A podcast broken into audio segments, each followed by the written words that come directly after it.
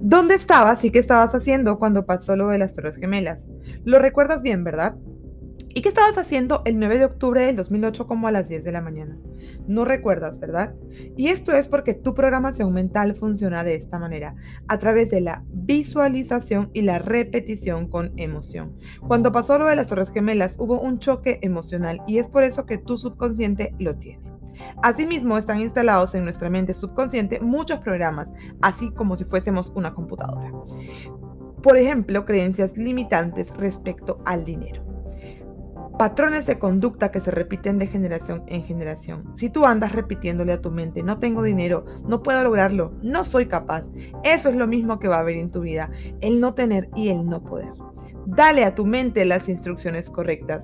Escribe, repite y visualiza tus metas en tiempo presente y con muchísima emoción. Esa emoción de como si ya fuese una realidad en tu vida.